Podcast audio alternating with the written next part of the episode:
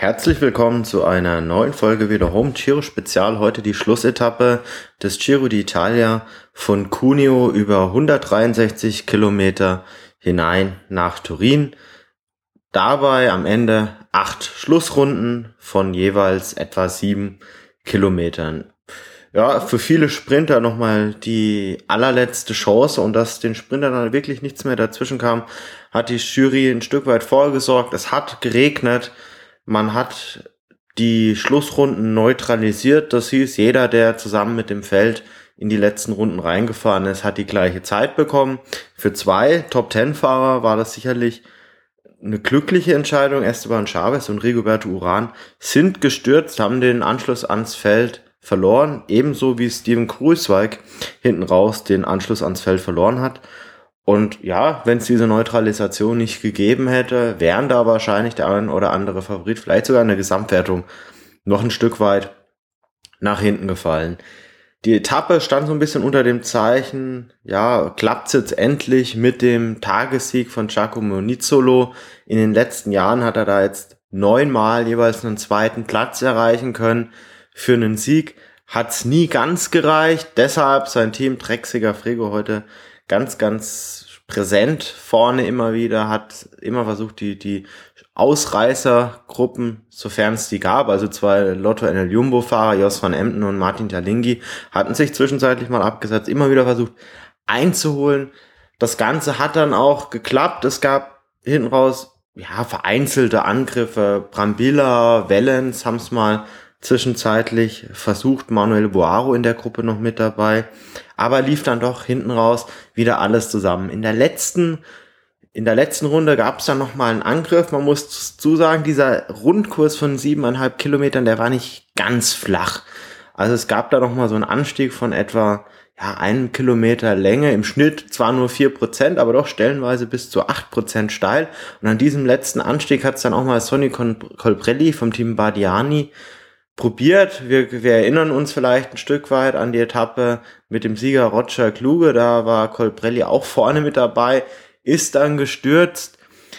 Das gleiche Schicksal ist ihm heute leider auch widerfahren. Er hat da angegriffen, sah zwischenzeitlich sogar recht gut aus, ist dann aber ein bisschen zu nah an den Fahrbahnrand gefahren, ist mit einem Zuschauer oder einer Zuschauerin da kollidiert und es hat ihn böse gelegt. Also auch heute wieder Bardiani da im Pech. Zudem der eigentliche Topsprinter Ruffoni ja auch schon vor einigen Etappen aufgegeben hat. Ja, und dann kam es jetzt drauf an, was passiert da wirklich im Schlusssprint. Dadurch, dass das Rennen neutralisiert war, waren am Ende nur noch so etwa 25 Mann wirklich am Sieg oder am, an der Hilfe zum Sieg ja, interessiert. Und der erste Eindruck, Nizzolo als erster im Ziel, hat sich wahnsinnig gefreut. Der erste Etappensieg winkte ihm Glück. Glücklich sah er schon aus. Er hat Sascha Modulo da allerdings jetzt auf dem letzten Abschnitt da ein Stück weit in die Bande reingedrängt. Der andere Italiener, Sascha Modulo vom Team Lampre Merida, hat sich da deutlich beschwert, hat da wohl auch unschöne Worte Nizzolo hinterhergeworfen. Es blieb nicht bei diesen unschönen Worten. Auch die Jury hat da ganz genau hingeguckt hat Giacomo Nizzolo dann auf den zwölften Platz zurückversetzt. Äh, hat jetzt nicht dazu geführt, dass das Modulo, der jetzt da von Nizzolo da beeinträchtigt wurde, gewonnen hat, sondern ja, aus deutscher Sicht erfreulich, Nikias Arndt, der als Zweiter ins Ziel gefahren ist, hat jetzt im Nachhinein den Sieg zugesprochen bekommen, nachdem er letztens Dritter geworden ist und dann auch bei einem Ausreißer Tag vorne mit in den Top Ten vertreten war ganz, ganz großer Triumph, wobei man jetzt schon sagen kann, ja, er hätte sich wahrscheinlich da doch mehr darüber freuen können, wenn er, wenn er, wenn er dann wirklich auch als erster über die Linie gefahren wäre und sich dann auch im Ziel dann gleich hätte freuen können. An der Gesamtwertung hat sich durch die Neutralisation jetzt nicht, nicht mehr viel geändert, also zumindest jetzt ganz vorne im Klassement jetzt nichts mehr. Vincenzo Nibali hat den Giro zum zweiten Mal gewonnen. Sicherlich in der Rückbetrachtung ein Stück weit ein glücklicher Sieger, wenn man bedenkt, dass das Größwag bis zu seinem Sturz da doch der mit Abstand stärkste war und Chavez da jetzt auch in der letzten Woche erkrankt war, der, der sicherlich auch stärker einzuschätzen war. Nichtsdestotrotz muss man so eine drei Wochen Rundfahrt jetzt auch erstmal, erstmal so durchfahren. Von daher Glückwunsch an Vincenzo Nibali. Das Podium wird komplettiert von Esteban Chavez vom Team Orica Green Edge, der heute auch mit einem Lächeln da wirklich nochmal über die Schlussrunden fuhr und da denkbar zufrieden war mit der ganzen Situation. Valverde, dritter, weiteres Podium, jetzt dann auch neben dem Sieg bei der Vuelta 2009 und dem Podium bei der Tour letztes Jahr jetzt auch bei der dritten dreiwöchigen Landesrundfahrt Podium eingeheimst. Sicherlich beachtenswert für jemanden, der jetzt doch mittlerweile schon 36 ist.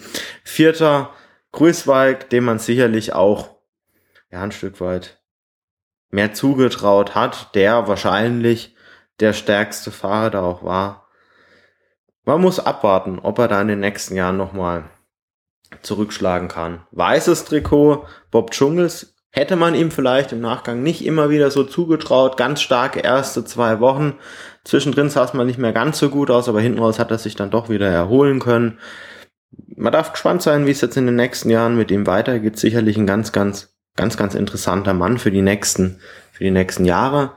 Das Sprinttrikot geht an Giacomo Nizzolo, auch wenn er jetzt heute auf den zwölften Platz zurückgesetzt wurde sein Vorsprung war da jetzt doch groß genug, dass er das Maya Rossa zumindest gewinnen konnte. Ja, und heute gab es jetzt auch keine weitere Bergwertung mehr. Deshalb hat sich auch in der Bergwertung jetzt nichts mehr geändert. Mikkel Nieve konnte ja auf der gestrigen Etappe das blaue Trikot noch Damiano Cunego abnehmen. Teamwertung vielleicht noch erwähnenswert ging an Astana sicherlich das stärkste Team mit, mit Scarponi und Vogelsang oder auch Tanel Kangat immer wieder ganz weit vorne, auch in den Fluchtgruppen vertreten. Muss man auch sagen, verdienter Teamsieg. Ich denke, ich kann für sowohl Christian als auch Thomas mitsprechen, dass uns der Giro sehr, sehr viel Spaß bereitet hat. Er hat uns vor allem mit diesem neuen Format jeden Tag da auch eine kleine Sendung war für uns eine Herausforderung. Ich denke, wir haben es im Rahmen unserer Möglichkeit ganz gut gemeistert.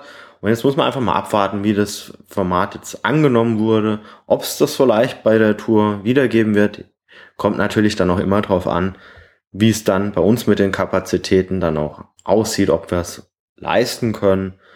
Aber ich denke, wir sind da jetzt erstmal ganz zuversichtlich. Wünschen auf jeden Fall jetzt noch schöne weitere Radsportwochen und sagen jetzt mal Ciao vom Giro.